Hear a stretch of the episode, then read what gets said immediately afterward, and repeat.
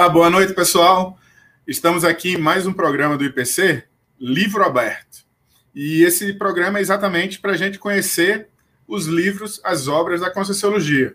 Eu sou André Medeiros, sou voluntário professor aqui do IPC Brasília, e hoje a gente tem um, vamos discutir um livro bastante interessante, né? Projeções Assistenciais, da professora Marilza de Andrade. Professora Marilza é excelente e quem vai estar aqui fazendo a interação conosco, que vai acompanhar todo o chat, trazer as perguntas para vocês, é o professor Fábio Carvalho, lá de BH. Boa noite, Fábio. Boa noite, André. Boa noite, pessoal. Sejam todos muito bem-vindos a essa nossa live, livro aberto com a professora Marilza de Andrade. É, eu sou voluntário e docente aqui do Instituto, assim como todos os colegas aqui participantes, e convido vocês aí a interagirem bastante conosco, tragam suas perguntas, suas experiências, compartilhem aí o, a, os casos que vocês acharem importante. A interação de vocês vai ser bastante proveitosa aqui para enriquecer o nosso debate, a nossa live. Enfim, aí as, dou as boas-vindas aí a todos e, e, vamos fazer aí um, um ótimo bate-papo aí com todo mundo. Bacana. Boa noite, Murilo. Boa noite, Adriano, lá de Campinas. Boa noite, pessoal. A professora Marisa, a gente podia ficar aqui uma live somente apresentando a professora Marisa, que é voluntária do, da Consciologia desde lá de 86, que ela participou junto da fundação do IPC, lá no Rio de Janeiro, né? E ela já escreveu diversos artigos, diversos. Tem esse livro que é sensacional. Ela tem diversos verbetes escritos, Natural do Espírito Santo. Professora Marilza, boa noite. Vamos bater um papo hoje sobre esse livro que é uma obra-prima da Consciologia. Boa noite a todos, boa noite à equipe do, do programa dessa atividade, né, Livro Aberto. E eu quero agradecer pelo convite, né, a Ana Séries e a todos que fazem parte. É uma equipe bem grande, bem coesa. É um prazer estar aqui. É, hoje a gente vai discutir o, o, livro que você escreveu, Projeções Assistenciais. Ele tem sub, subtítulo, né? O que você pode fazer em termos assistenciais por meio das experiências fora do corpo. Professora Marilza, o, o, o seu livro tem também 60 experimentos, igual o livro do professor Valdo, né? É, projeções da consciência, né? E tem um estilo bastante interessante, que ele detalha e depois explica, depois de cada experimento, um pouquinho mais sobre aquele experimento, né? Tal como é. projeções da consciência.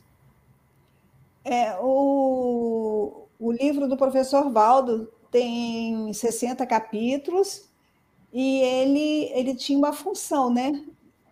de, é, o livro do professor Valdo tinha uma função de servir de base para o projeciologia. As técnicas que foram desenvolvidas, é claro que o professor Valdo não tinha só aquelas 60, foram selecionadas devido às técnicas, e isso também é explicado, né? Isso também é explicado no próprio livro. Foi uma seleção prévia e com uma data previamente acordada para ser uma coisa só. E você conhece o professor Valdo desde o começo lá também, né? É, eu conto até no livro, né? A origem. É, eu conheci o professor Valdo, aliás, eu reencontrei com o professor Valdo no extrafísico. Na época, ele morava em Ipanema e eu morava no Flamengo, na rua Senador Vegueiros, lá no Rio de Janeiro. E eu me projetava, eu sabia que me projetava, e eu dizia para o meu marido na época, né? Assim, olha, é, eu estou projetando, eu estou trabalhando aí, e ria, achava que tudo para mim era muito natural, até com uma certa ingenuidade, né?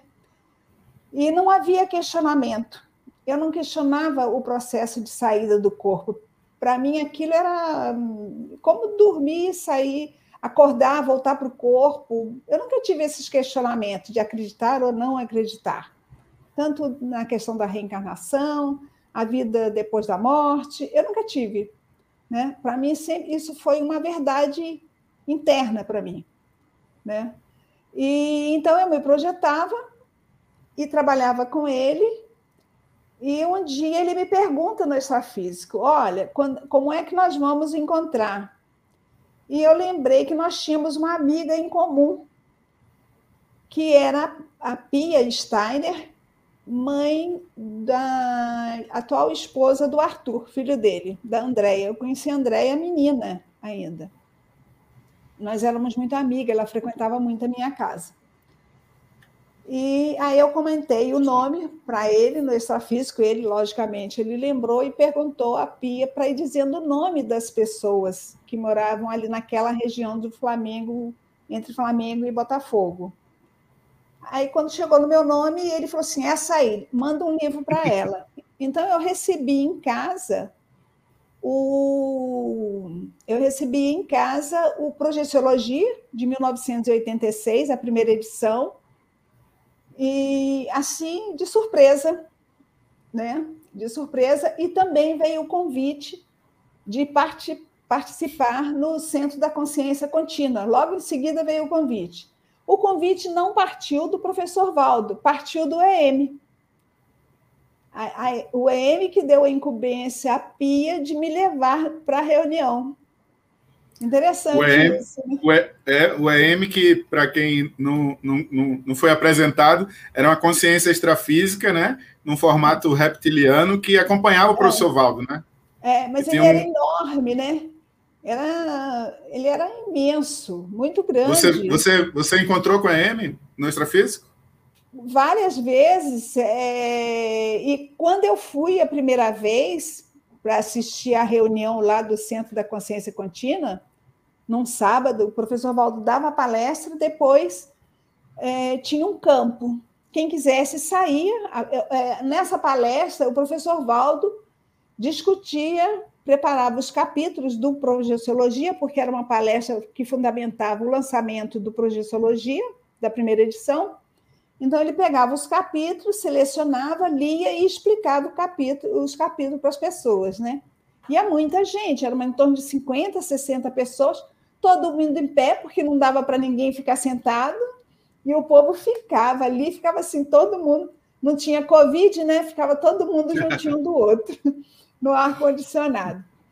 E então, aí na primeira vez que eu fui, eu fiquei para o campo, fiquei no meio das pessoas que ficaram também sem, sem problema nenhum. Era mais um convidado.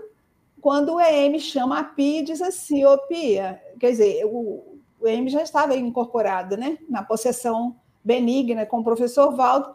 Assim, ô Pia, você trouxe uma amiga aí hoje, a sua amiga veio hoje aí, né? Então, a convide a participar do campo com a gente e mandou eu sentar no, uh, logo no pé, nos pés dele. Eu sentei no chão, numa almofada, e de repente minha clarividência aumentou, eu vi a Conciex lá. Eu falei assim, gente, eu sabia que eu tinha uma clarividência, eu não sabia que era tanta. Eu falei, que que isso?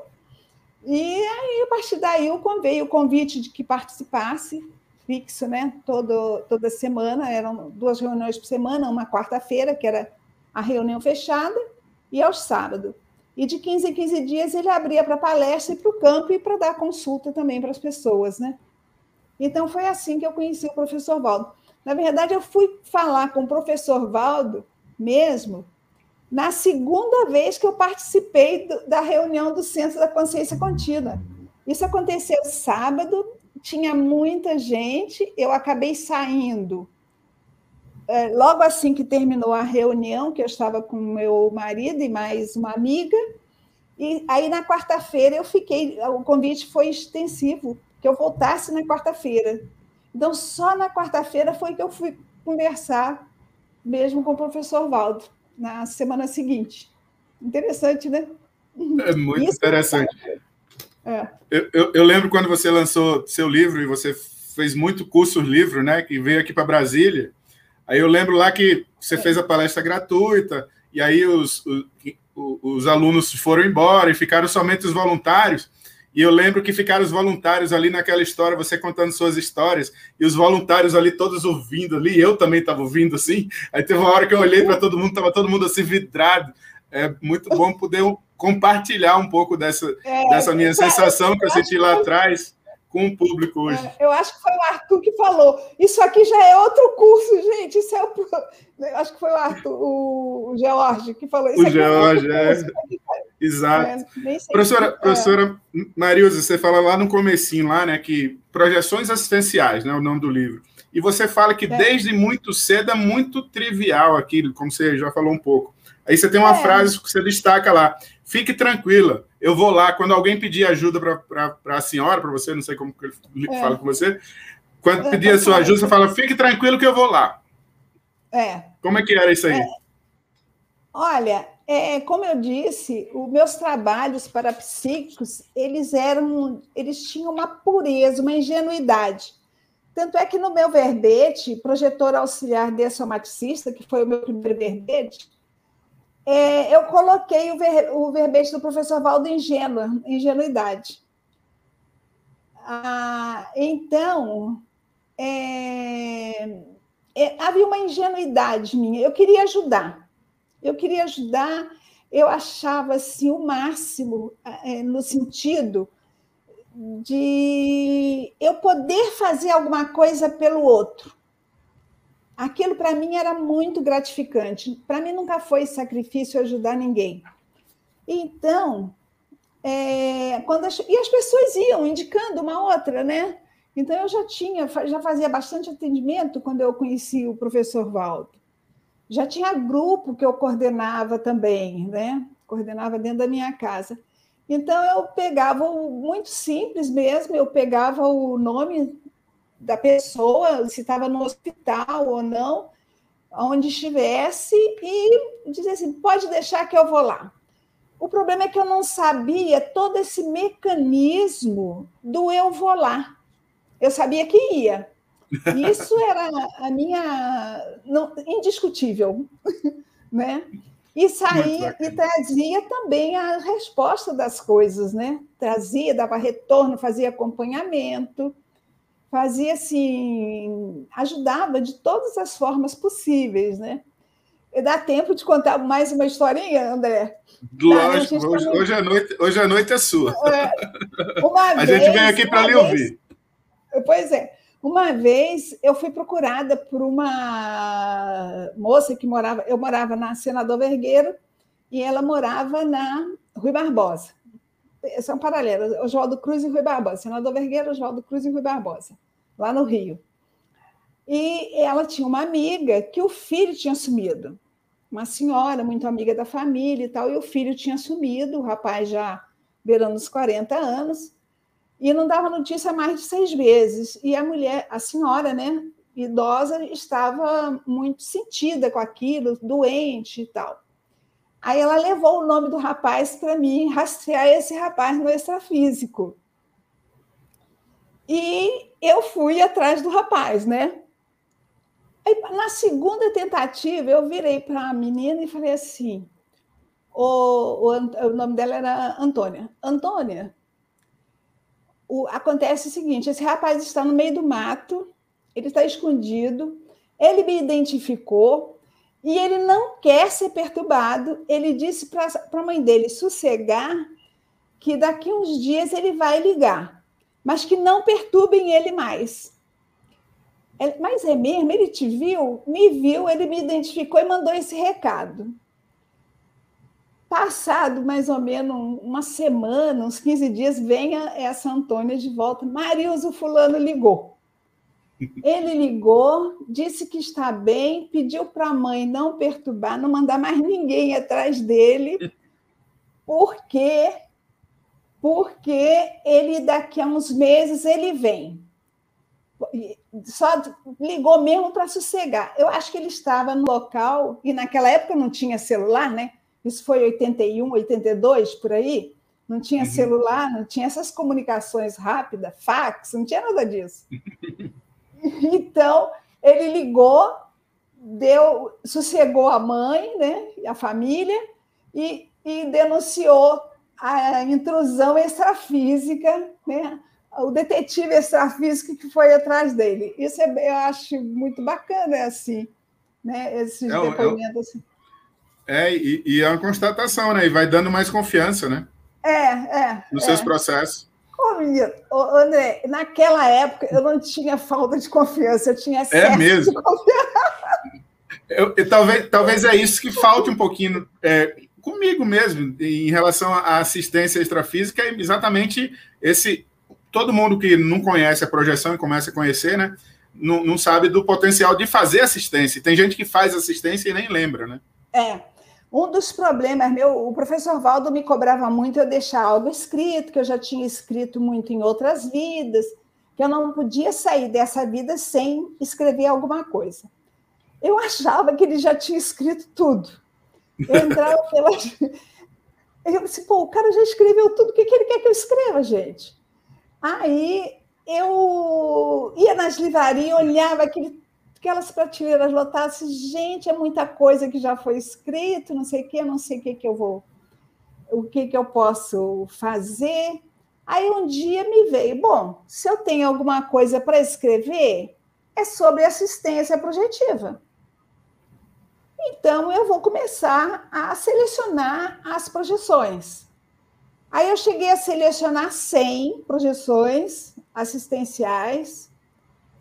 E aí eu, eu fui aconselhada pela Sônia Cerato, que era minha vizinha aqui no condomínio Serenologia. Eu fui fundadora do condomínio Serenologia, a primeira casa, né? Lá hoje está cheia, né? Uhum. Ótimo, tá uma beleza. E então, é... Aí ela falou assim: não, Marilza, 100 vai ser muito, vai ficar cansativo. Faz igual o professor Valdo falou. Eu acho que se ele colocou 60, é porque é um número razoável que já dá para ter um panorama do que é uma experiência projetiva. Vai dar uma variedade grande. Ela leu tudo e tal. Aí falei assim: não, vai selecionando aí. Aí a seleção, eu cheguei a selecionar acho que umas 70 e separei mas selecionei novamente. Naquela época, o professor Valdo tinha entrado com o negócio do PRI, PRI, prioridade primeira, seleciona, seleciona, seleciona e vai fazendo as prioridades. E acabei encerrando em 60 relatos. Foi uma coisa assim que foi, não foi planejado, mas foi uma coisa que foi elaborada, os 60 relatos, né, dentro dessa casuística que o professor Valdo chegou a 60 então, a Sônia, que tinha muita, a professora Sônia Serato, que tinha muita experiência na escrita, ela disse assim: não, eu acho que deve ter uma, um número razoável, 60 relatos. Bacana. Então vamos, vamos então vamos explorá-los um pouquinho antes da gente chamar o Fábio com as perguntas do público aí, que eu já vi que tem algumas perguntas. O pessoal está interagindo bastante. Teve uma. É, é, surgiu uma dúvida quando eu fui ler lá na projeção retrocognitiva, assim, né? Na, na questão da masmorra, que você viu na masmorra. A minha dúvida, assim, quando você. Como é que você identificou que era uma vida passada? Como é que as pessoas podem identificar numa projeção que é uma vida passada e que você foi fazer um resgate? Conta um pouquinho da, da história da masmorra. É, nessa época, eu morava em Paranaguá, aqui no Paraná. É, então, eu e, e nesse período eu dormia muito com os braços assim, amarrado no alto da cabeça, com, com as mãos assim. E no dia, e no dia seguinte, eu tinha tanta dor no braço, o braço estava tão dormente, que eu não conseguia baixar os braços.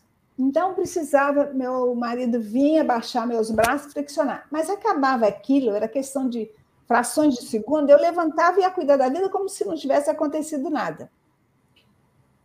Aí, dentro, nós fomos almoçar fora uma vez em Matinhos, na praia ao lado de Paranaguá, né? E uma cidadezinha pequena, praiana. E chegamos dentro do restaurante, estávamos almoçando com as crianças, né? Três filhos, e veio um senhor falar com a gente. Ele virou para mim e falou assim: Olha, eu te conheço de outra vida e perguntou por um quarto. Cadê? Eu vi três crianças entrar. Cadê o quarto? Você tinha que ter tido quatro filhos. Eu virei para ele e falei assim: não, nós temos três. Não, mas era para ser quatro. Eu falei assim: não, é que eu tive uma perda espontânea. Ele, ah, então tá bom, mas era para ser quatro. Tá. Aí conversando, ele disse que ele que disse que nós tínhamos é, encarnação no Egito. Eu não tinha nenhuma nenhuma pista, nem, nem nunca tinha imaginado. Estava criando filhos, filho tudo pequeno, nem, uhum. nem pensava nisso, né? Eu até saí dali brincando com o ex-marido, eu falei assim, o, o cara era um tenente aposentado. Aí eu falei assim, eu falei para o meu ex-marido, olha, eu acho que eu estava carregando as pedras de construção das pirâmides, por isso que eu acordo com os braços doendo. Ainda brinquei nisso, né? Bom, passado uns tempos, alguns tempos, eu me vi projetada descendo a masmorra. Quando eu me vi descendo uma escadaria, eu eu, perce... eu senti, eu intuí que eu ia me ver numa outra vida. Aquilo me veio e me deu uma certa ansiedade ali, né? Eu, eu vou me ver numa outra vida. Aquilo para mim foi muito certo, né? E você fora do corpo, você não mente para ninguém, nem para você mesmo. As intuições são muito sérias, né? E eu fui deslizando, eu não sentia os degraus, mas sabia que estava descendo, devendo, descendo os degraus de pedra. E quando eu olhei, eu vi a mocinha lá, eu disse assim, aí eu me emocionei, eu falei assim, gente, olha eu numa outra vida. Aí veio todo o processo retrocognitivo, por que, que aquela mocinha tinha ido parar ali e estava numa situação muito lamentável, né? Toda suja, doente, magra e fraca mesmo, né? Por, aquelas condições. Então, eu disse, olha, sou eu na, naquela vida, e fiquei, me compadeci muito dela. E eu, foi muito interessante que nesse momento que eu estou me compadecendo dela, e eu me aproximei daquele espectro, é, eu percebi a hora da dessoma dela e o alívio que a consciência sentiu ao sair daquele corpo doente. Era outra coisa, sabe? Era outra situação aquela. Então foi muito gratificante essa projeção, porque também me ajudou a entender. E nunca mais eu dormi com os braços para cima. E a moça estava acorrentada com os braços para cima, entendeu? E nunca mais eu acordei com os braços para cima, nunca mais tive esse problema. Resolveu, né? né? Bacana. É, a, retro, a retrocognição, tanto faz projetiva, ou se você tem uma intuição, você sabe se ela é saudável e se tem a, a mínima chance de ser verdade, porque é tudo no, muito no terreno da hipótese, né, André? A gente é uma verdade interna para mim, mas a, a, a, vir passar isso para o outro como verdade absoluta, isso é um absurdo, né? É o que uhum. a gente intui, é o que a gente sente, é um processo interno, realmente. Então, quando você vê que você passou por um processo qualquer, nesse sentido, possivelmente de retrocognitivo, e resolveu algum problema para você, é porque existe uma chance daquilo ser verdade. Né? Eu costumo conversar assim: é uma chance de, ser, de ter sido aquilo mesmo, mas a gente não pode bater o carimbo e assinar em cima. É uma, é, uma coisa muito é, íntima, né? uma retrocognição.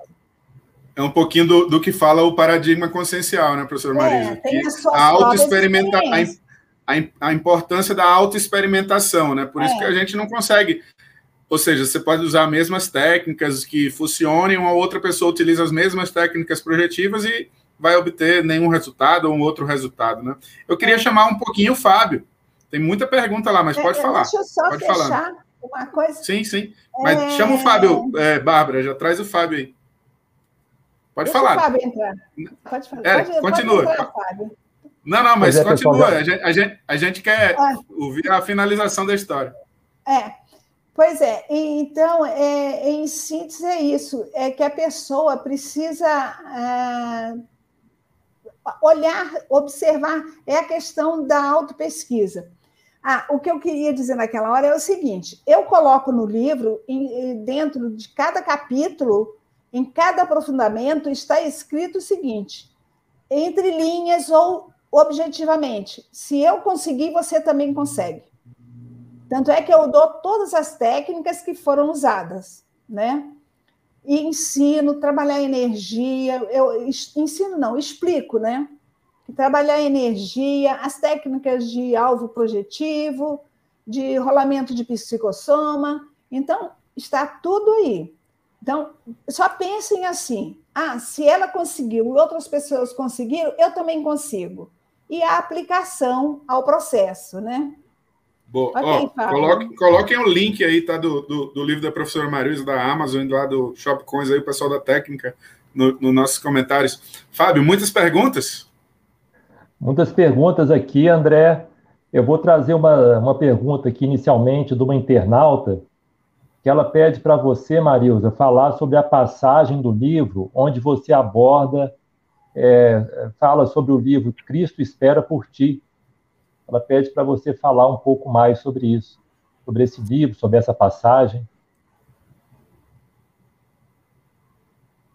Ah, tá. É a Renata. Olha, é o seguinte, eu, eu tenho uma opinião particular sobre as ressomas de homossexuais. E no livro Cristo Espera por Ti, a Roslane ela vai ser exemplificada com uma ressoma, uma mulher muito feminina, muito sedutora, Quer dizer, o maior erro dela foi justamente usar a sedução holochacral, sexo-chacral, para seduzir e escravizar mesmo os homens. Então, ela vai voltar como homem, né? é a proposta de Zéferos para ela, ela vai voltar como homem e sofrer as augúrias de uma ressoma de homem. Né? Eu acho muito, eu, eu, eu achei errado, eu ouso, todo mundo bate palma, mas eu ouso ser contrária a isso, porque é, eu, como terapeuta naturalista, mesmo na condição que eu fui para Belo Horizonte, que atendi, antes de ser terapeuta naturalista, eu já atendia muita gente com problemas existenciais, né? Eu, eu, esses atendimentos eu, te, eu faço, eu acho que eu fiz quase que a minha vida toda de adulta. As pessoas sempre me procuraram para falar as coisas, e depois que eu fui para Belo Horizonte como porta-voz da projeciologia, então, é, eu era muito procurada por isso, para as pessoas darem orientação, falar com as pessoas. E eu sei o sofrimento que é, assim, as pessoas falarem, de estar num corpo e a mente está pensando de outra forma. Então, é muito difícil. Eu duvido mesmo que uma mulher que tenha sido muito mulher em várias vidas, ou um homem que tenha sido muitos homens em várias vidas, e ressoma no sexo ao contrário, que ela vai dar conta daquele sexo, do uso adequado daquele sexo, daquele soma. Porque a intraconsciencialidade dela, da, da consciência ali, está sobrecarregada né, da paragenética dela, feminina ou masculina, entendeu? E eu já vi muitos casos ali. Então, eu faço uma crítica a essa decisão dos evoluciólogos da Rosilene. Né? Eu faço uma crítica a isso, porque eu acho que tem que ter outra saída, sabe? Tem que ter outra saída. Eu não sei se um dia dentro desse processo evolutivo, eu posso chegar em cima e falar alguma coisa direto com os evoluciólogos. Ó, oh, isso aí muda, alguma coisa tem que mudar.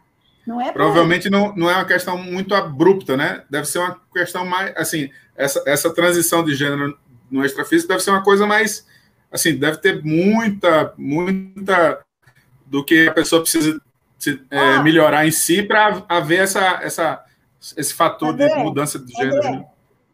André, quando eu fui terapeuta na eu vou te contar um relato que não está no livro, mas foi um dos que foi selecionados para o livro, mas aí nós resolvemos retirar.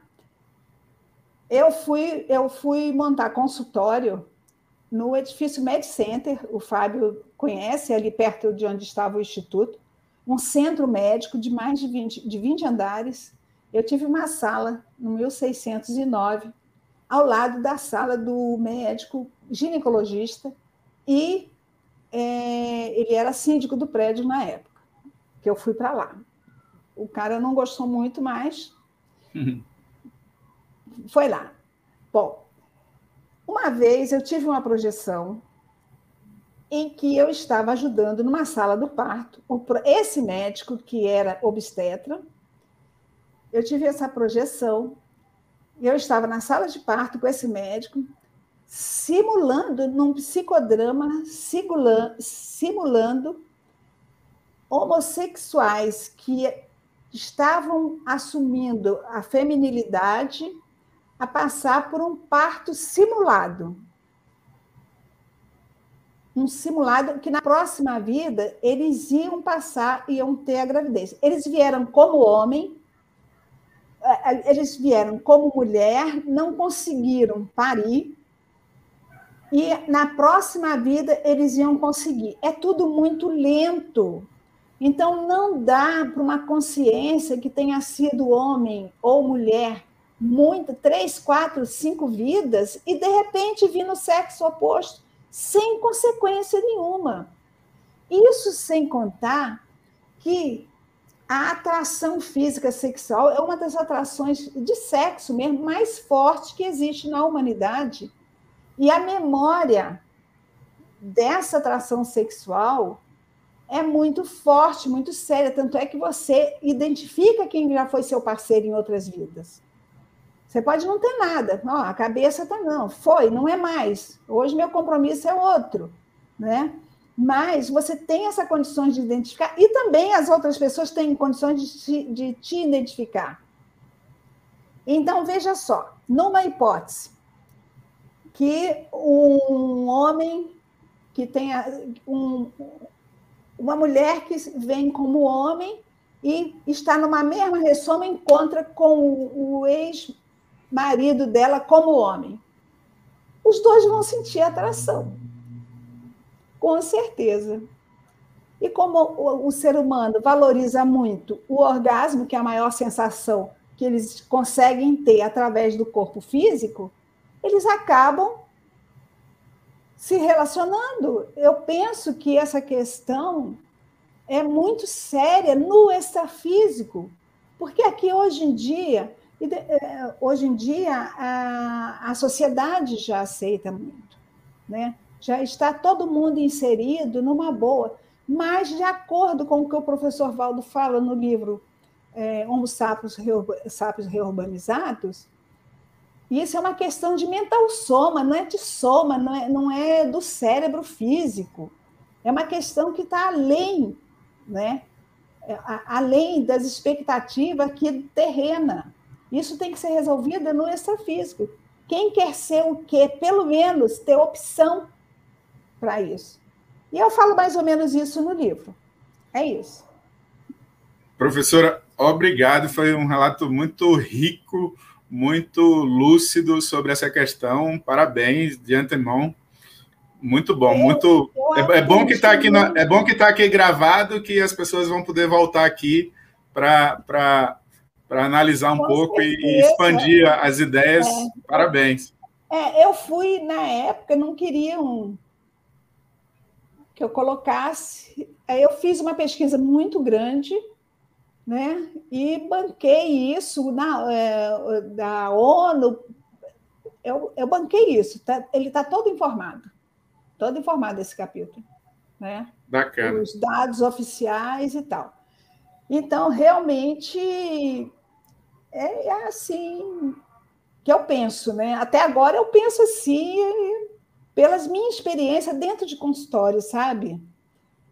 É, é, as pessoas são, ficam realmente perdidas até que se que aceite, elas são muito abusadas dentro da própria família. E então, não tem como você não parar e pensar qual é a situação dessa consciência aqui hoje. Não tem como não pensar. Né? E é isso aí. Perfeito. Tá mais, mais perguntas, Fábio? Mais perguntas, gente. É uma colega internauta aqui, ela pergunta: nas projeções lúcidas, como ajudar uma consciex que esteja vivenciando uma fantasia dentro da própria mente e que não perceba a realidade ao redor?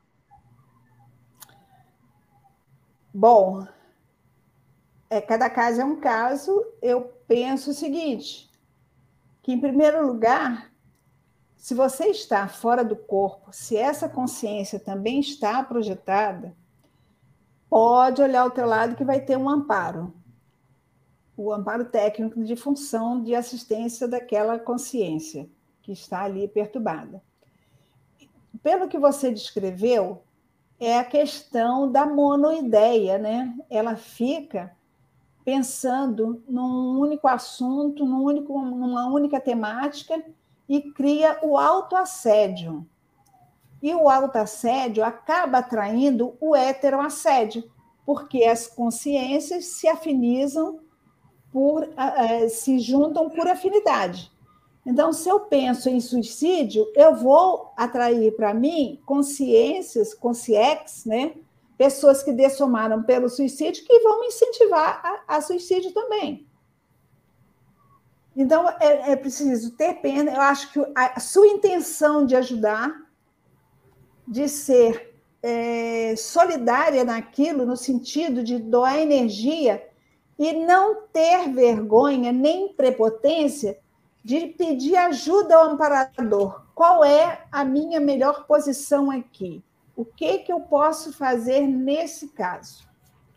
De repente, se você conhece a pessoa no extrafísico, você encontra com ela e pode começar a conversar alguma coisa no assunto e fazer algum esclarecimento. Você pode dar um livro, oferecer um, é, a leitura de um verbete, assistir um verbete. Ó, oh, eu participo lá da Conscienciologia, você já viu isso? Ó, oh, tem esse livro aqui que fala sobre isso. Então, existem vários assuntos. Não se preocupe com o que você vai fazer, se você tem a intenção realmente de ajudar, de assistir.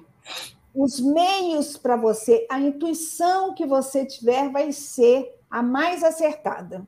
Aquilo que e a intuição geralmente é aquela que te dá mais conforto, mais segurança interna para agir.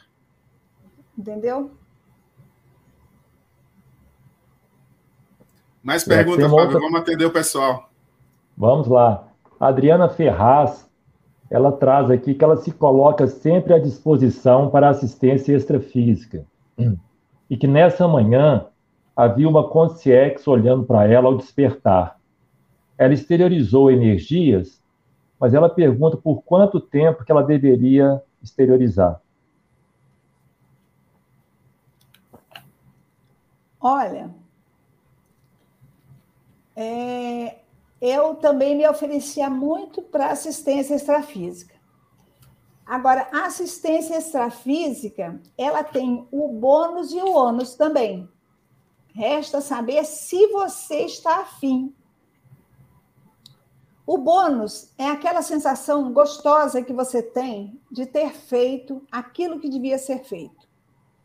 A sua tranquilidade de espírito. Uma vez falaram assim para mim: Ó, eu estava dando uma palestra, aí o, uma pessoa lá virou para mim e falou assim: Nossa, eu estou com inveja de você. Eu falei assim: é, por quê?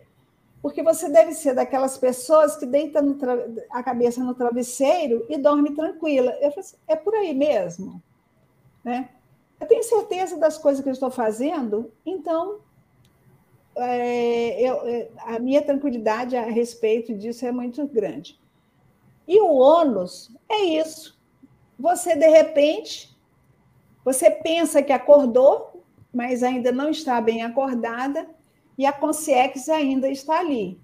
É exteriorizar energia, chamar a equipe de amparadores socorristas para levar essa consciência. Você não tem que ficar com ela. Você não tem que hospedar essa consciência na sua psicosfera nem dentro da tua casa. Você precisa trabalhar, começar a trabalhar ombro a ombro com o amparador. Mas esse oferecimento de, enquanto você dormir, você poder ajudar na, com a equipe extrafísica, quanto mais íntegra você está nesse oferecimento, mais próxima das equipes extrafísicas você está. Ou você vai ficar, né? E outra coisa que eu vejo também, que pelo menos comigo acontecia assim, aquela questão que a gente estava conversando, né, André, sobre a autoconfiança, né? É, Para mim era muito tranquilo pensar que eu ia ajudar alguém e que os amparadores iam fazer com que tudo desse certo. Era uma coisa assim muito ingênua mesmo, sabe? Eu não tinha questionamento. Não, não tinha, era muito íncito dentro de mim isso. Então, eu vou ajudar e eu vou ter um amparador que ajude também. Então, eu conto no livro a questão que eu, da, da pariscolta, que eu fui levada pelos amparadores.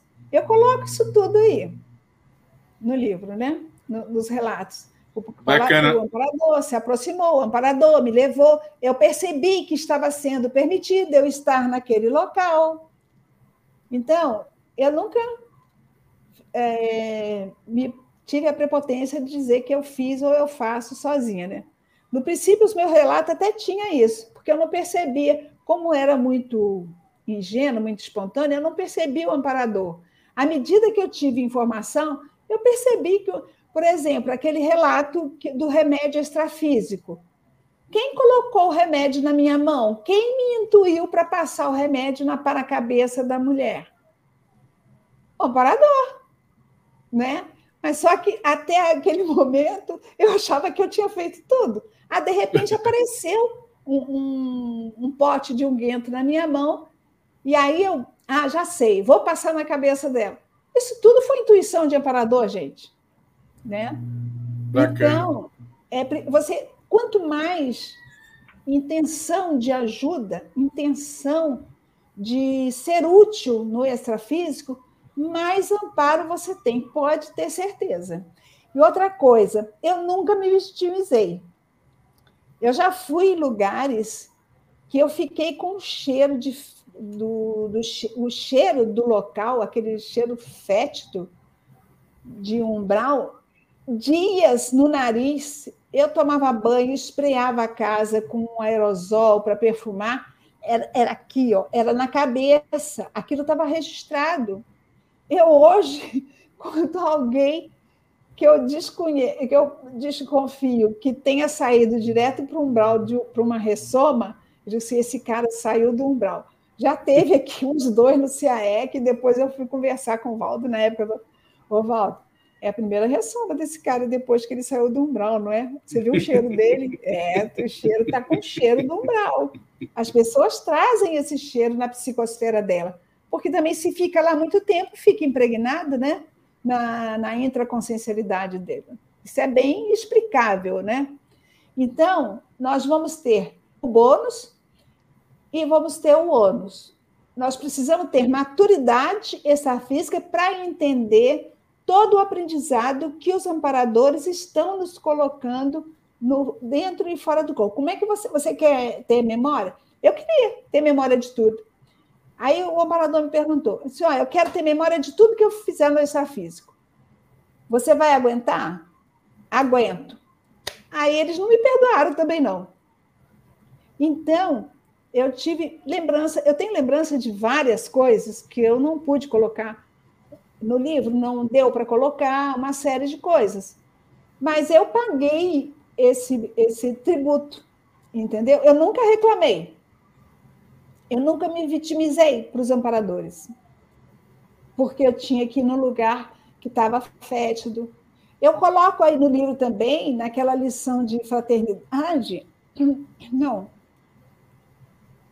de dimensões, que é essa capa aqui, que é a capa do livro naquela projeção, quando eu pego uma mendiga que estava comendo de uma lata de lixo hipotética, né? E abraço, é, é essa projeção aí. Eu digo assim, ser universalista fora do corpo é muito fácil. Lá embaixo, a pessoa atravessa a rua quando vê alguém em situação precária. E eu coloco isso também na, no relato. Entendeu? Então, você vai ter. Opa! Você precisa ter a maturidade extrafísica. A maturidade extrafísica é diferente da maturidade do intrafísico. Às vezes a pessoa é muito bonitinha, muito acertadinha aqui, e chega no extrafísico é infantil. Não sabe lidar com as coisas do extrafísico. Fica deslumbrado, uma série de problemas. Também tem o deslumbramento extrafísico aí no livro, né? Tem a projeção do deslumbramento extrafísico. A pessoa que chega fora do corpo e fica só de boca aberta, olhando as coisas, sem fazer nada, sem se oferecer para nada. Ok? É. Marisa, tem uma pergunta aqui da Eliane Sovinski. Ela pergunta o que, que acontece com a pessoa que teve uma parada cardíaca de 30 minutos e fica em estado vegetativo. Ela quer saber se o seu psicossoma também fica nesse estado. Olha, Eliane e pessoas aí que estão assistindo, nossos internautas. Eu estou fazendo uma pesquisa sobre o estado de coma. É, que seria mais ou menos isso, né? A pessoa está inconsciente 30 minutos, só que o estado de coma ele é prolongado, a gente se inedir, né? Não tem. É, tem acho que dois anos mais ou menos que eu prestei assistência, um rapaz aí em Belo Horizonte, sabe, Fábio? Ele frequentou as reuniões, ajudou a implantar o, o IP antigamente em Belo Horizonte, né? trabalhou na monitoria quando o professor Valdo foi a primeira vez a Belo Horizonte. E a irmã dele me procura. Ele, ele antes de entrar em coma, ele falou com a irmã dele: procura Marilza para mim, eu preciso ela, ela que vai me ajudar agora. E entrou em coma logo em seguida. E a irmã dele me encontrou pelo Facebook. Eu não sei nem se ela está assistindo.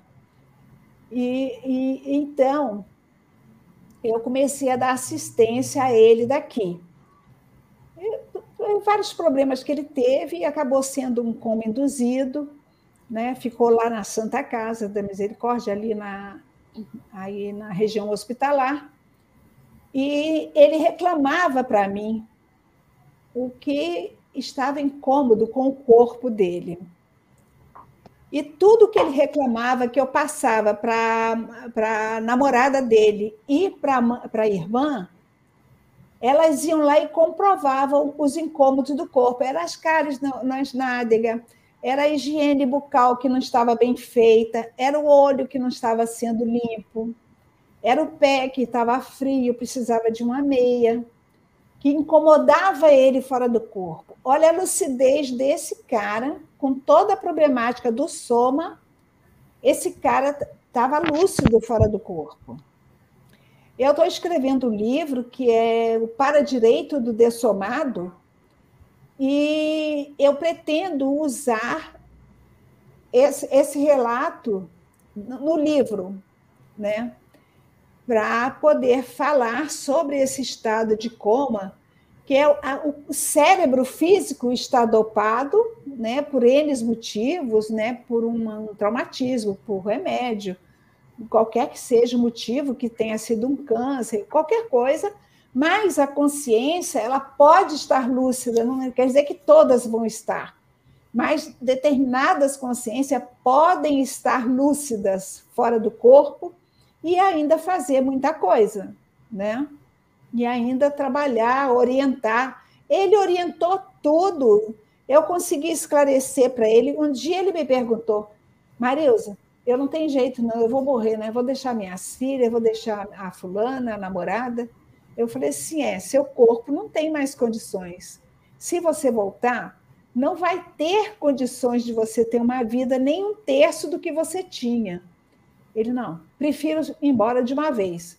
Aí eu repassei para a família isso também. Então eu fiz assistência dele o tempo todo, né, até acontecer a dessoma, até o dia da dessoma.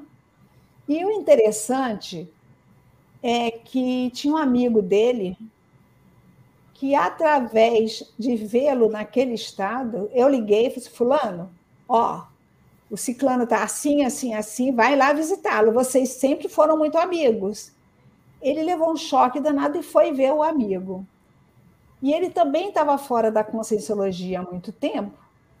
Ele disse que quando viu o amigo dele, que eles eram muito amigos, eles frequentavam a reunião juntos, Ele chegou na porta assim do quarto da UTI e viu ele naquele estado. Ele se perguntou: o que, que eu estou fazendo da minha vida? Olha a assistência que aquele coma deu para o outro. O que, que eu estou fazendo da minha vida? Ele já está no meio de um curso de psicologia, voltou a estudar e voltou para a conscienciologia. Ele, inclusive, participa do Colégio Invisível da, da Parasegurança, né? Que, que eu disse que estou apoiando, né? Falei para vocês aí. Então, veja só, olha a guinada que o amigo deu. Entendeu? Então, cada caso é um caso. Eu penso que essa parada cardíaca de 30 minutos, o rapaz deve, a pessoa deve ter voltado, né? Ou não, ou dessomou. Porque 30 não, minutos... ela não fala que. Ele falou que depois, ela, depois a pessoa ficou em estado vegetativo, teoricamente, aqui. É, porque o Mas cérebro é, cada caso é um caso. O cérebro foi lesionado, né? Mas acho que, a, acho que a pergunta básica é se, se o psicossoma fica ativo. Que a resposta teoricamente não, é sim. Vai né? depender da lucidez, eu não posso falar. Mas existe caso, como esse que eu estou relatando, né? que a, a, consciência estava com um determinado nível de lucidez fora do corpo.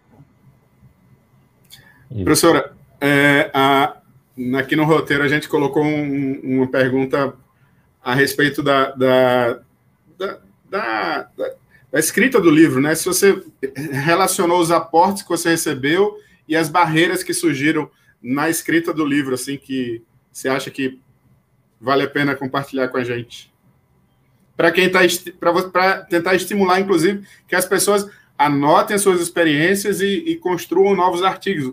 Você mesmo tem muitos artigos na revista Homo Projectus, que é a revista do IPC. O é. IPC tem uma revista, Homos Projectus, e uma é. grande autora da revista é a professora Marilza, se vocês não sabem. Ou seja, aí a pergunta é: tem muitos aportes, muitas barreiras nesse, nesse caminho? É, eu tive muitos aportes, e tive também muitas barreiras, inclusive do extrafísico, ou principalmente do extrafísico. Porque quando eu resolvi, né, dentro daquele diálogo que nós travamos aí, eu, eu não tenho nada para escrever, então vou escrever. A única coisa que eu tenho é sobre projeção assistencial. É...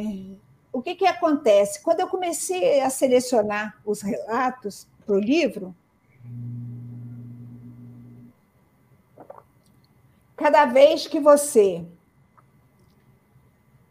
vai relatar um processo extrafísico, você tem que ter um estofo financeiro, um, um estofo energético financeiro, um estofo energético, porque você invoca aquele processo energético, aquele padrão de energia daquela vivência extrafísica. E o que, que acontece? Aquilo desce tudo. Você tem parapsiquismo, tem hipersensibilidade. O que, que acontece? A sua psicosfera fica carregada. Você tem que trabalhar isso. Tanto é que é um, um, foi um livro que eu tinha que parar. Tinha períodos que eu tinha que parar, que eu não dava conta de voltar eu tinha que me refazer energeticamente, porque eu tenho outras atividades, eu tenho muitas atividades, né? Então, para dedicar o tempo, e escrita é tempo. Você vai escrever, você precisa ter tempo para escrita. Então, eu tinha que me refazer, fazer todo o meu refazimento para seguir em frente. Agora, eu nunca desanimei, eu tinha certeza que o livro tinha que ser escrito, que ele ia fazer uma assistência muito grande. Eu tinha certeza que é, é, não é, é constatação, gente. Inclusive, eu já ouvi isso de professores de CIP aí do IPC. Eles dizem assim, Marilza, os, quando alguém, que a gente cita um capítulo do Projeciologia, é, mas alguém já fez isso? Qual professor de CIP que ainda não escutou isso dentro de sala de aula? quando você começa Não. a falar os benefícios da projeção. Aí eles correm aqui, ó. Eles mostram o meu livro. Entendeu? Então, o meu livro acaba sendo um endosso para as técnicas que existem no projeciologia. Inclu até porque, quando eu me. É, a minha proposta na escrita do livro era que ele, a, todos os relatos fossem embasados com as técnicas do, do projeciologia. Então, você vai tem acho que cento e poucas referências bibliográficas só do projeciologia que você vai ver no capítulo, nos capítulos, porque tem um capítulo que tem mais, são 60 capítulos, mas tem capítulo que tem mais de uma referência, entendeu? Então, é, é isso, é você bancar, você sentir que é isso. Agora, se passou uma coisa interessante, os aportes financeiros e pessoas que apareceram para me ajudar. Eu ganhei a capa, eu ganhei a diagramação do, do Daniel Ronck, a Karina Albuquerque me ajudou a dar um fecho no livro. Então, é, o Eucárdio de Rosso, que é o pai do Juliano de Rosso, do IPC, o Eucárdio fez uma revisão para mim muito boa também. Então, eu devo muito, né? E eu tenho um agradecimento aqui a todos. Eu fiz o meu agradecimento e o aporte financeiro também. Eu tenho um amigo que virou para mim e falou assim: Ó, oh, Marisa, quando você for publicar seu livro, eu faço questão de te ajudar. E ele ajudou muito, meus filhos ajudaram também. Então, é... os aportes da minha vida nunca faltaram. Nunca faltaram. Eu fui fazer o trabalho nos Estados Unidos, eu não tinha nada, eu conto isso no livro. E eu ganhei passagem, ganhei estadia, ganhei tudo. Aí depois eu fui a Portugal e fui fui a Portugal e fui na França, que eu queria ver o túmulo de uma possível personalidade minha. E eu ganhei a viagem. Quando eu volto, uma colega nossa aqui diz assim: Ô Marisa, como é que você faz para receber tanto aporte assim? Três viagens para o exterior. Eu falei: se trabalha. Agora, o meu artigo sobre a aragonesa, a maxi-dissidência da aragonesa, já está publicando. Falei assim, né? E saiu na revista Consciência, né? Um artigo ficou muito bom, está muito elogiado, contando. A mulher foi realmente fora de série, né?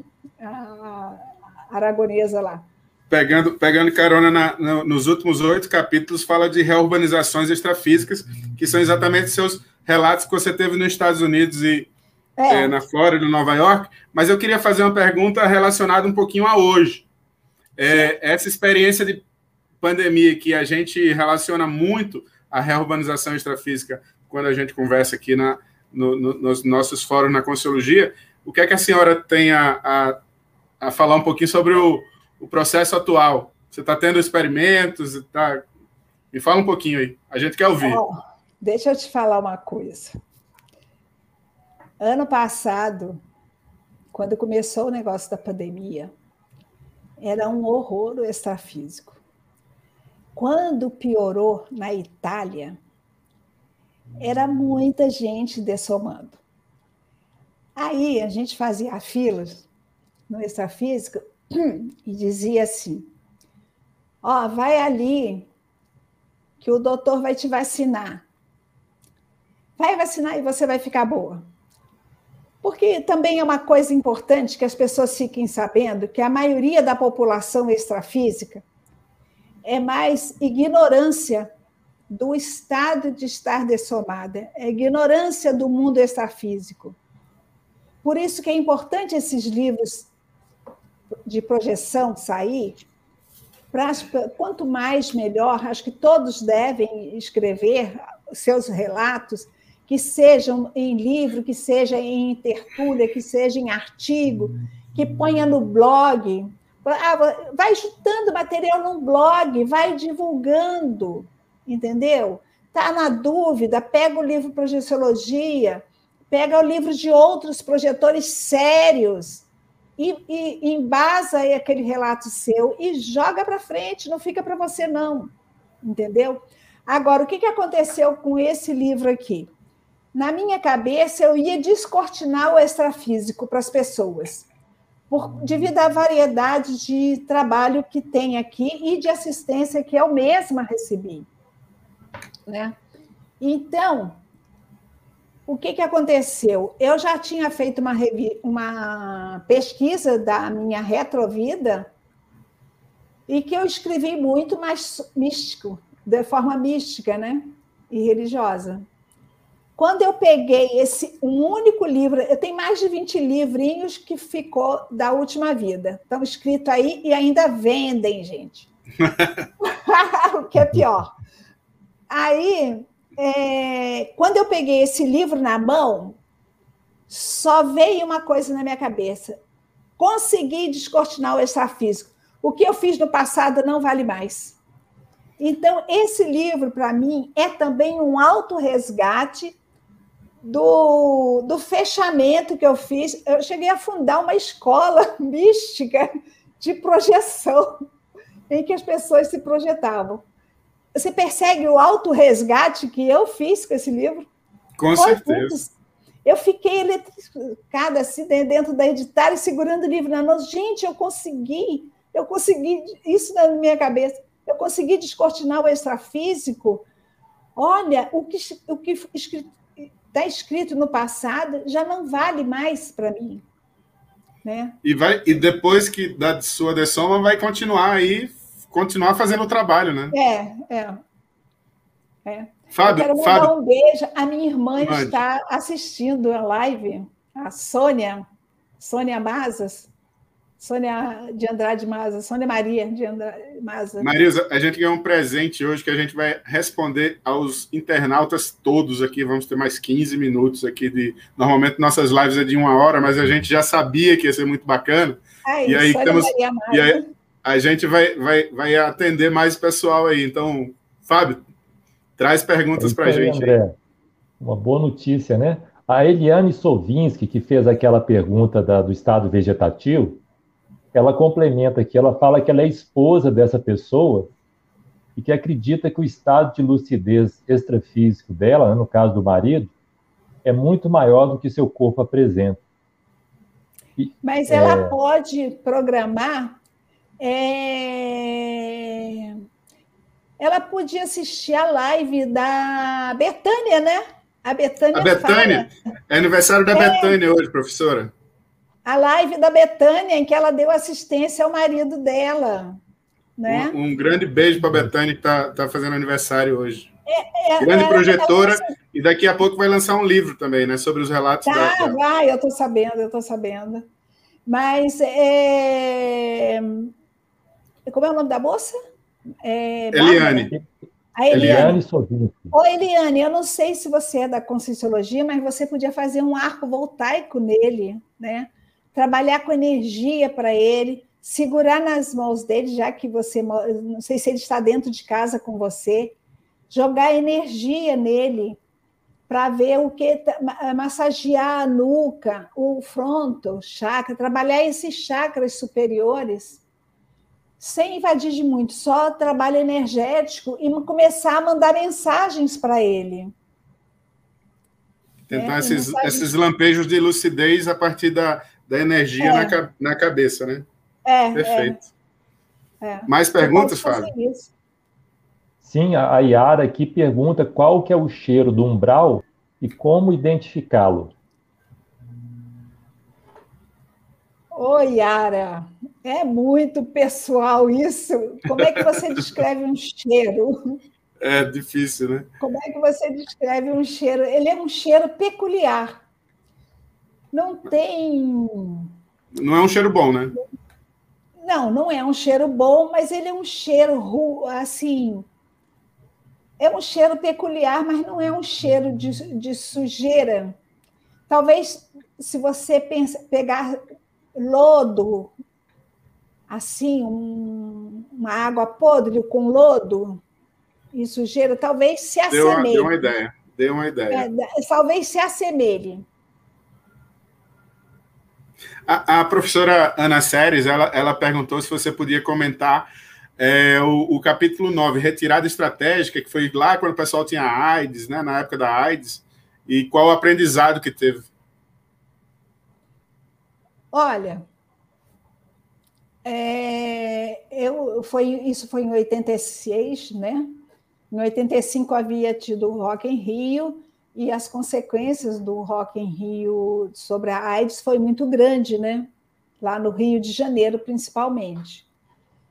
E o Valdo, o professor Valdo, é, ele alertava muito, ele sempre foi precavido, né? ele sempre usou a para-segurança, ele sempre é, falava com antecedência as coisas, né? para as pessoas se cuidarem e tal. Então, ele dava vários exemplos que podia pegar AIDS. E, assim como a, AIDS e a pandemia agora, começava a surgir uma porção de história. Pode pegar assim, assado, não sei o quê. Então, a história ainda não existia fake news, mas já havia as historinhas paralelas, né? É, fake news é moderno, gente, é dessa época do celular, dos Android. Bom, então havia isso. E uma vez, num sábado, a reunião estava bem cheia e nós relaxamos para fazer o fazer assistência no extrafísico. E eu, nós fomos parar, eu fui parar num corredor e os projetores é, passavam, tipo um corredor polonês, né? Aliás, os, corredor, os, os projetores ficavam um de cada lado e passava aqueles jovens muito raquíticos, muito abatidos, muito depauperados, passavam naquele aquele corredor e a gente jogava energia, né? E um estava muito enfurecido, um rapaz lourinho, muito enfurecido mesmo, porque ele era muito novo e ter dessomado muito novo. Olha a lucidez da consciência, né?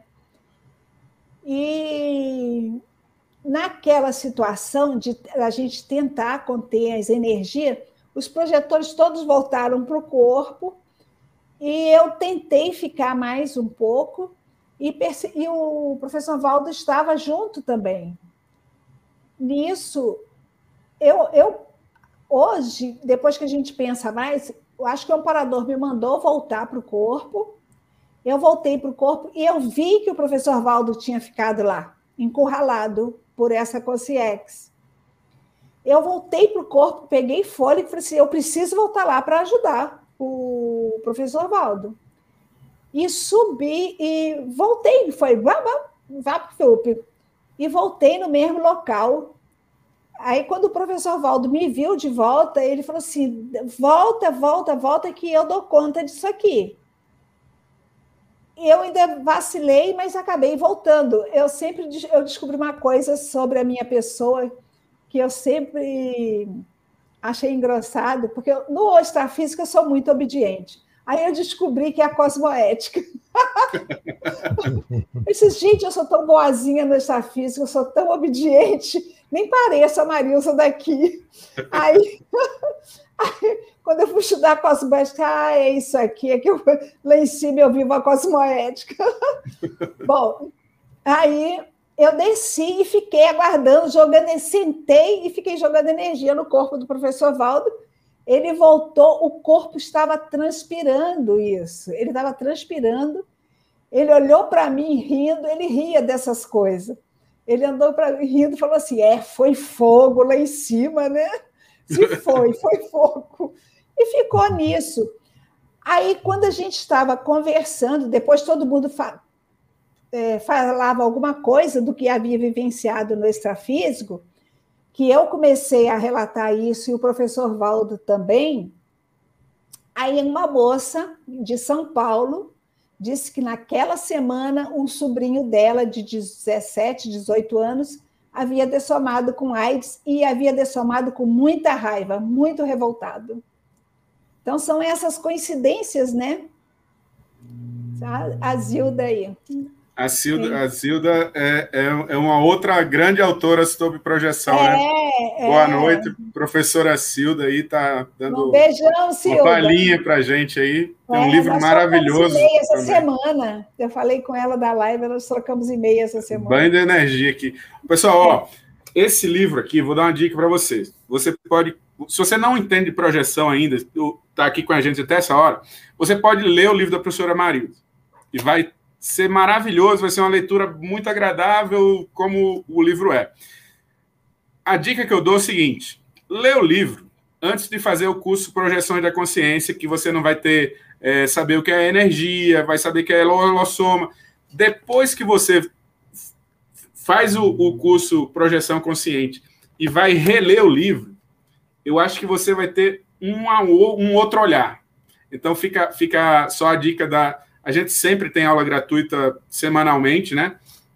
Do curso Projeção da Consciência aqui no IPC. Então, uma dica que, eu, que me veio assim, que baixou o, a ideia é o seguinte: lê o livro da professora Marilza, depois se inscreve no curso, faz o curso Projeção da Consciência, para você ter a base técnica que a professora Marilza colocou aqui tão sabiamente, e lê o livro novamente. Que você pode fazer também com Projeções da Consciência do professor Valdo, né? que é um livro fácil de ler. Você lê o livro do Projeção Consciência, sinta. Depois que a gente vê, e isso eu observei muito com a própria fala da professora Marilza, né? Assim, você vê que todo o, o, o relato dela traz um, uma grande abordagem bioenergética, do holossoma, do psicossoma, ou seja, tem a parte da terapia, da terapêutica também que ela fez. Você vê que não é somente o fenômeno da assistência em si, tem toda uma capacitação. Por isso que é legal o curso Projeção da Consciência, o Projeção Consciência Online agora, são 16 aulas, vai ter aula gratuita agora no sábado, sempre está tendo turmas e sempre está tendo aula gratuita. Vai lá no Eventbrite e nesse sábado tem um, um, uma oportunidade de vocês fazerem aula gratuita. É imperdível, vale a pena. E a partir daí você volta. Assim, é, é como eu entrei na, na, na Consciologia, professora Marisa, para tentar qualificar minha assistência. Essa, esse, e eu fiz o assistenciologia, né? Achava, eu tinha medo do extrafísico, essas coisas, eu só queria qualificar só assistência não queria sair do corpo, não. Aí, depois, aí, quando eu fiz o curso, aí eu descobri que tem um, uma multidimensionalidade, as bioenergias foi uma descoberta para mim. Foi assim que é. aconteceu comigo. Mas assim, eu dou, deixo essa dica para vocês aí, para a aula gratuita que vai acontecer sábado. E eu queria só pegar a primeira pergunta lá do meu amigo Murilo, de Caldas Novas. A professora já. Ele, ele perguntou antes da live começar, né, que se a professora já teve um acidente lá do, da Chapecoense. A professora falou que não, mas ela participou de outros acidentes, não é, professora? É, eu já. Eu, foi um, um dos relatos que, eu, que saiu do, do. que eu tive que retirar do livro. Foi é, em 91, eu fui para os Estados Unidos. Em janeiro de 92, eu estava lá. Antes de eu ir para Nova York, fazer o trabalho em Nova York, eu. O meu filho aí, o, o Orlando Steiner, é, é, eu, eu, nós tivemos uma projeção. Essa projeção foi muito interessante, mas eu tive que retirar porque eu não trouxe o jornal de época. Eu não tinha como documentar a projeção, né? Então, é, nós fomos. É, olha, é muito interessante, porque tem um rapaz que faz a mesma coisa em São Paulo. E você agora vai deixar documentado agora, né? Isso aí que você não colocou pois no livro, é, agora vai estar documentado. Vai ser documentado, André e Fábio. Olha só, a nossa função é, dos projetores dentro do avião que ia cair era selecionar quem deveria dessomar e quem ia ficar vivo mesmo com o acidente. E, e foi assim muito interessante, porque nessa projeção teve uma moça que eu conhecia, mas ela nem participava das reuniões. Ela de Belo Horizonte, a Sônia, ela estava nessa projeção e então, nessa projeção, o avião ia cair, nós tínhamos que selecionar como, qual. Aí eu perguntei para o amparador como nós iríamos fazer isso. Era através, olhando o chakra frontal das pessoas que estavam dentro, dos passageiros, aquele que tivesse com chakra frontal opaco, aqueles iam, iam dessomar, e os outros iriam se salvar. Então, a gente tinha é que dar apoio a quem dessomasse, que o resto já estava salvo, vamos dizer assim.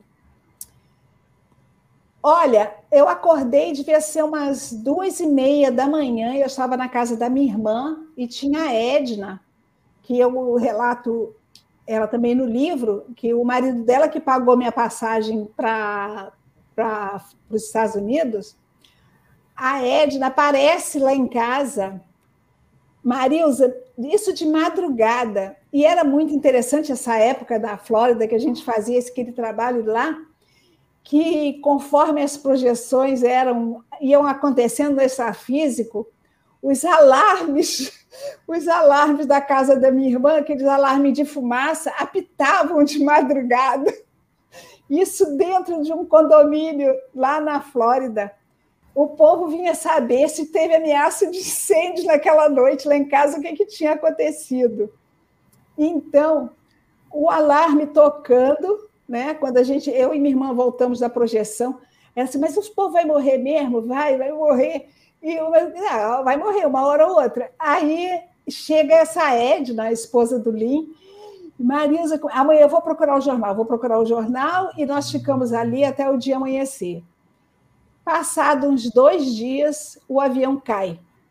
E como a gente havia descrito, aparece o avião enterrado na neve, foi numa região de muita neve, enterrado na o xerife todo com a estrela, conforme nós tínhamos visto, nós assistimos do extrafísico esse avião cair, dando suporte a quem ia se salvar.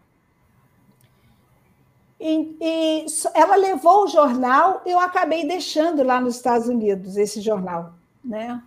E aí eu fiquei sem documentação. Tem um relato que eu já discuti esse relato. Eu fiz um calepino ah, ano passado. Eu fiz um calepino que eu fiz com os dez relatos. Como é que chama esse negócio de cinema? O make-off make -off make do off. livro. Bacana. eu fiz com o make-off do livro, ano passado. Pessoal, pesquisa aí e coloca aí nos comentários depois. Pesquise o make-off do Calepino, em que eu participei, em que eu, foi muita discussão. O Calepino passou quase 20 minutos. A gente, a gente vai deixar nos comentários aqui depois, tá? E tem um acidente famoso que eu comento lá, que também eles resolveram pedir. Aí eu concedi sair, mas os que eu tirei eu também fui repondo porque eu tinha estoque né, para repor. Esses que já estavam no livro. Era uma pessoa muito famosa e que foi ajudada. E nós discutimos muito sobre isso.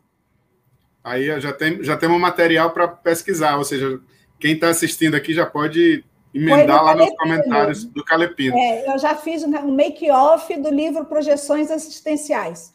Pode procurar Fa lá que tem. Fábio, só vou atender rapidamente aqui as pessoas. Eu acho que para a gente ir, ir para o finalmente da, da live de hoje, né? Ó, o Cláudio pediu para fazer um, um, é, um pouco da, de sistema de soma, a professora já falou, mas, ó, Cláudio, acesse o link aí dos verbetes, aí, por favor, coloquem o link dos verbetes, procura lá pela autora Marilza, Marilza de Andrade, né? Você vai ver os, os verbetes da professora falando sobre de, de, somatório, sobre o projetor auxiliar da somaticista. É muito interessante. E depois procura lá no site do Tertuliário as, as, as tertúlias que você vai assistir. A professora Marisa tem muita informação, tem muita, tem muito. A gente poderia ficar aqui até muito tarde, né? Mas é. assim, ó, eu só vou selecionar as duas últimas aqui que o, a Nilza perguntou para você terminar a história da pandemia. Ah, pois é, foi bom. Foi bom. bom, então eu ia prestar e aí ia fazendo isso. Aí eu falei assim para o amparador: eu falei assim, gente, vocês estão falando para eles vacinarem que eles vão ficar bom, mas a vacina lá embaixo? Quando é que vai acontecer? Ele disse: até dezembro sai. Estava mais eu... bem informado do que os nossos governantes. Aí, escuta só. Até dezembro sai a, a vacina. Olha como é que ficou isso. Aí, vocês sabem, o meu filho é médico, né? O Alexander. Aí eu digo, uhum. Alexander, vai ter vacina até dezembro aqui embaixo. Ele, não é possível. Ele disse, vai ter vacina. Não, mãe, vacina é uma coisa muito complexa, não sei o que, não sei o que lá, tá, tá, tá, tá. Ele, não, aí eu contei a projeção, então os aparadores me garantiram que vai ter vacina e vai ter vacina até dezembro. Aí eu comentei com um outro amigo, que também é da Conscienciologia, o Cristina que é do Rio de Janeiro, é médico, intensivista, né? ele está vivendo lá, ele e a esposa dele, é, as coisas do Rio de Janeiro. Aí eu, não é possível, Mariusa, porque eu não sei nem se ele está assistindo, mas eu mandei o link para ele. Eu falei assim, é, eu falei assim, vai ter vacina, ô Christian? Ele não é possível, porque a vacina é muito complexa, é assim, é assado. Aí eu comentei com o Júnior, esse meu filho, que, do Chile, que está aí no live, na presente, ele mandou um parabéns aí. Eu, eu comentei para Orlando Steiner, né? Uhum. Que está aí na no coisa. Aí eu comentei com ele, ô Júnior, eu fiz uma projeção assim, assim, assim, disse que vai ter vacina. Aí ele olhou assim, hum, não sei mas a maior dificuldade, ele é de informática, né? A maior dificuldade para a vacina é a testagem. Mas hoje em dia, do jeito que está, é fácil testar ao mesmo tempo no mundo todo. E, e atualmente, nesse ano agora, de, a, a perspectiva para frente agora? E você... Não parou aí, não. Eu saio aqui para passear, a Patrícia Alves resolve caminhar comigo, é minha vizinha aqui. Aí eu converso com ela, eu cansei, porque ela tem uns pernão, anda muito mais rápido né, do que eu. É mais alta, mais nova, é mais tudo. E eu cansei e resolvi sentar. Ela falou assim: não, eu vou ficar aqui com você. E começamos a conversar, a conversar. Eu virei para ela assim: Patrícia, eu fiz uma projeção essa noite que o problema do CIAEC vai ser resolvido quando tiver as vacinas, é só no ECP2, que eu tinha assistido uma live do professor Félix, dizendo que nunca mais íamos ter curso com 40 pessoas, o ECP2, o ECP1, blá, blá, blá. Aí eu disse, não é possível, esses cursos têm que voltar. Lógico. Aí, tempos depois, eu tive outra projeção em que os amparadores falaram assim, não, não se preocupe, não, porque eles podem voltar a fazer o ECP2 exigindo o atestado de vacina das pessoas para participarem. Aí eu encontro, no dia seguinte dessa projeção, eu encontrei com a Patrícia, viro para a Patrícia do nada, ela resolve me acompanhar e, e viro para ela assim: tive uma projeção essa noite. O problema do ECP2 foi resolvido. Ela, ah, é? Como? Disse, não, porque a vacina vai sair até dezembro, e então é só exigir o atestado de vacinação das pessoas para poder. Assim, ela, é mesmo? Você tem certeza? Não, eu preciso falar isso com a Alexander. Ela, não, você já falou, você já deu o recado. Eu falei assim, por quê? Porque eu estou fazendo os critérios para o CP2 ela, ela é responsável pelo, pelo curso, né? Você deu o recado para a pessoa certa. Eu acabei dando o recado para a pessoa certa. E o, aí nós ficamos analisando que o interessante que a gente nunca caminhou junto, nós somos vizinhas aqui, mas ela corre, ela anda rápido, né? Eu ando passo de octogenária, né? Eu ando devagar. E, e aí ela falou, ela, nesse dia ela resolveu andar comigo. Olha só, não é interessante? Mas a assistência extrafísica é muito grande, tem vários relatos para falar sobre assistência nesse período de pandemia. Né? Um, a gente tempo. volta aqui, a gente volta aqui, já deixa, já deixa um, uma demanda para a Ana lá, a gente volta aqui só para falar de pandemia. Ó, a última pergunta do Carlos, que eu achei muito interessante, ele, que não sei se a senhora tem alguma coisa a comentar com a gente, mas é comum o envelhecimento e calcificação da pineal isso pode dificultar as projeções lúcidas? Não sei se você tem alguma coisa a comentar sobre isso. Ô, Carlos, é, Carlos Oliveira, ele foi a Portugal também. É, olha aqui, uma coisa que eu, hoje é uma coisa que eu venho pensando muito e hoje eu pensei nisso. Você vai pegar os livros dos grandes pesquisadores sobre o parapsiquismo, da, de 1900, né, do século passado. Então, eles desvalorizam o parapsíquico a partir de uma certa idade. Não era mais confiável para eles. Né? Você não tem uma história de uma pessoa parapsíquica que tenha exercido parapsiquismo até é, idade avançada. Veja só, é, o professor Valdo, até 83, 84 anos, quando ele dessomou, ele exercia o parapsiquismo dele a todo vapor. Eu estou com 79 anos e exerço meu parapsiquismo. Entendeu? Eu tenho essas, essas projeções que eu acabei de contar sobre a pandemia, foram agora, ano passado. É, a assistência que eu prestei ao rapaz lá foi ano passado, tudo com lucidez. Não tenho, porque também os interesses vão mudando. Né? Até uma vez a gente conversou com o professor Valdo no territoriário, ele estava dizendo, nossa, eu estou com, com saudade de ao umbral, mas não tenho mais tempo. O que eu observo em mim é que hoje as projeções estão direcionadas com outras finalidades, né? mais mental somática, mais informação para livro.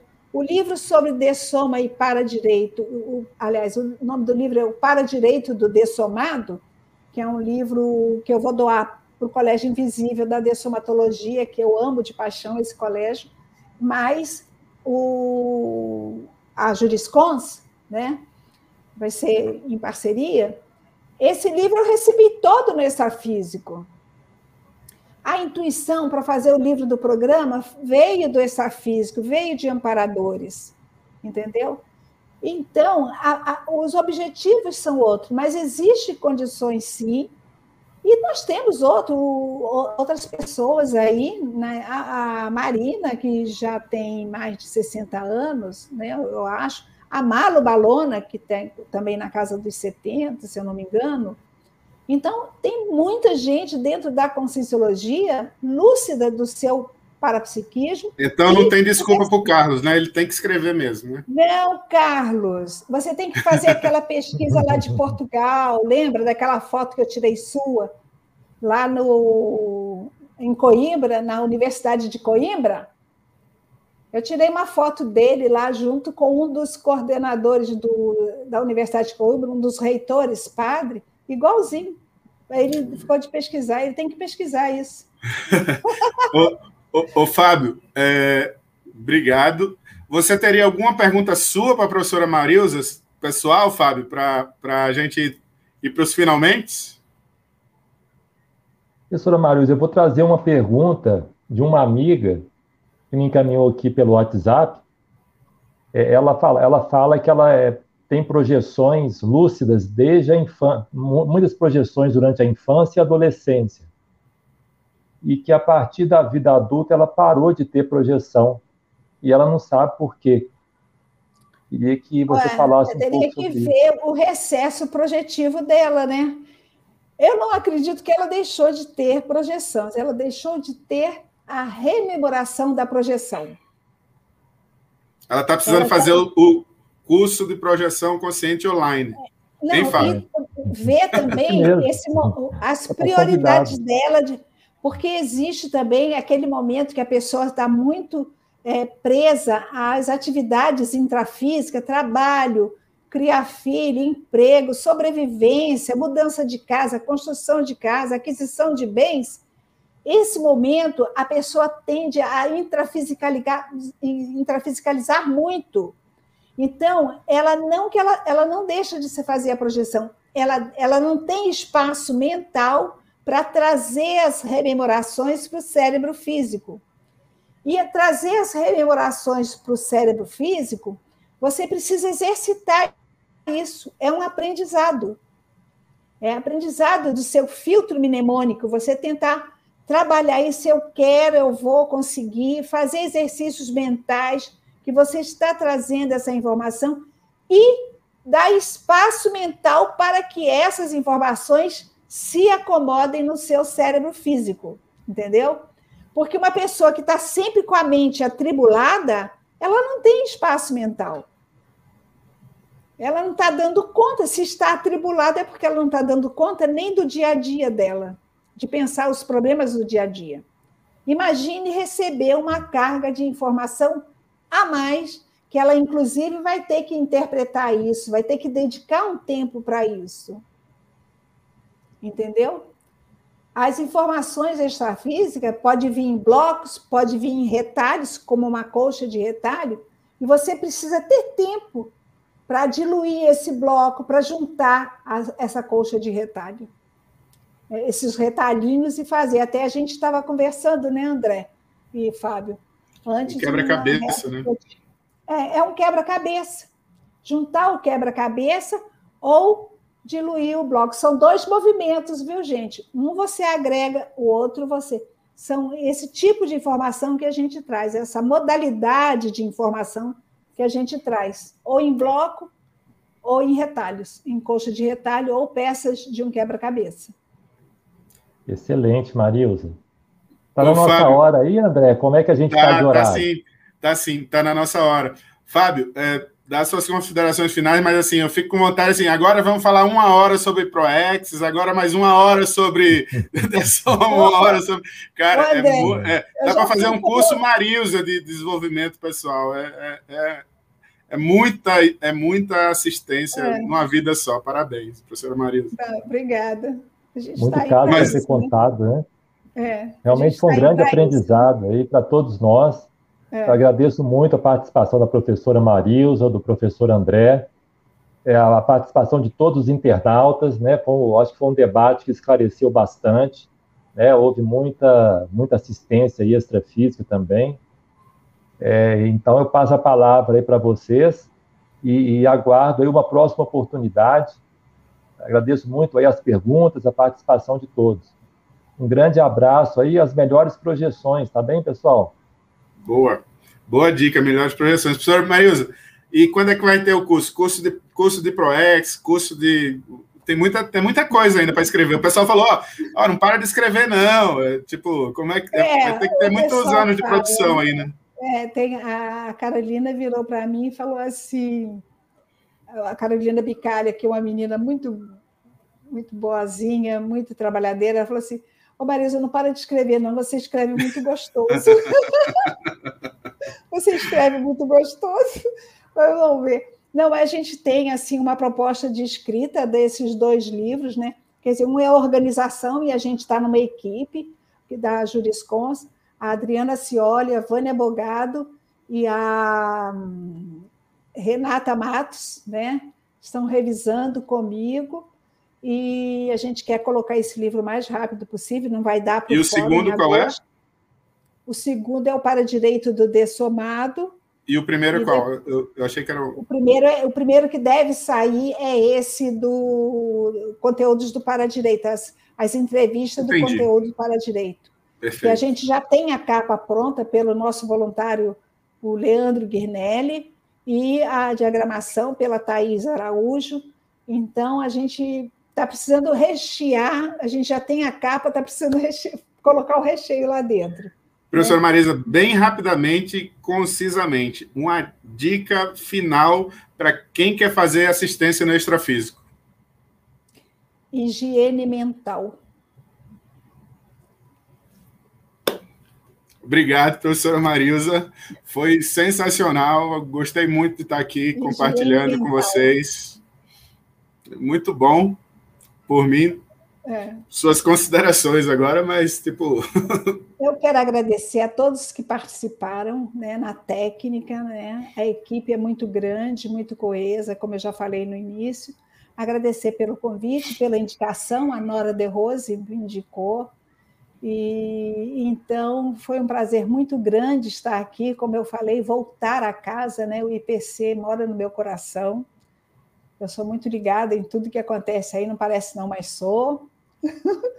e agradecer os internautas, as pessoas que participaram é, e tiveram paciência de nos ouvir e tiveram a coragem de participar com as perguntas. Muito obrigada a todos, um beijão, um bom final de semana.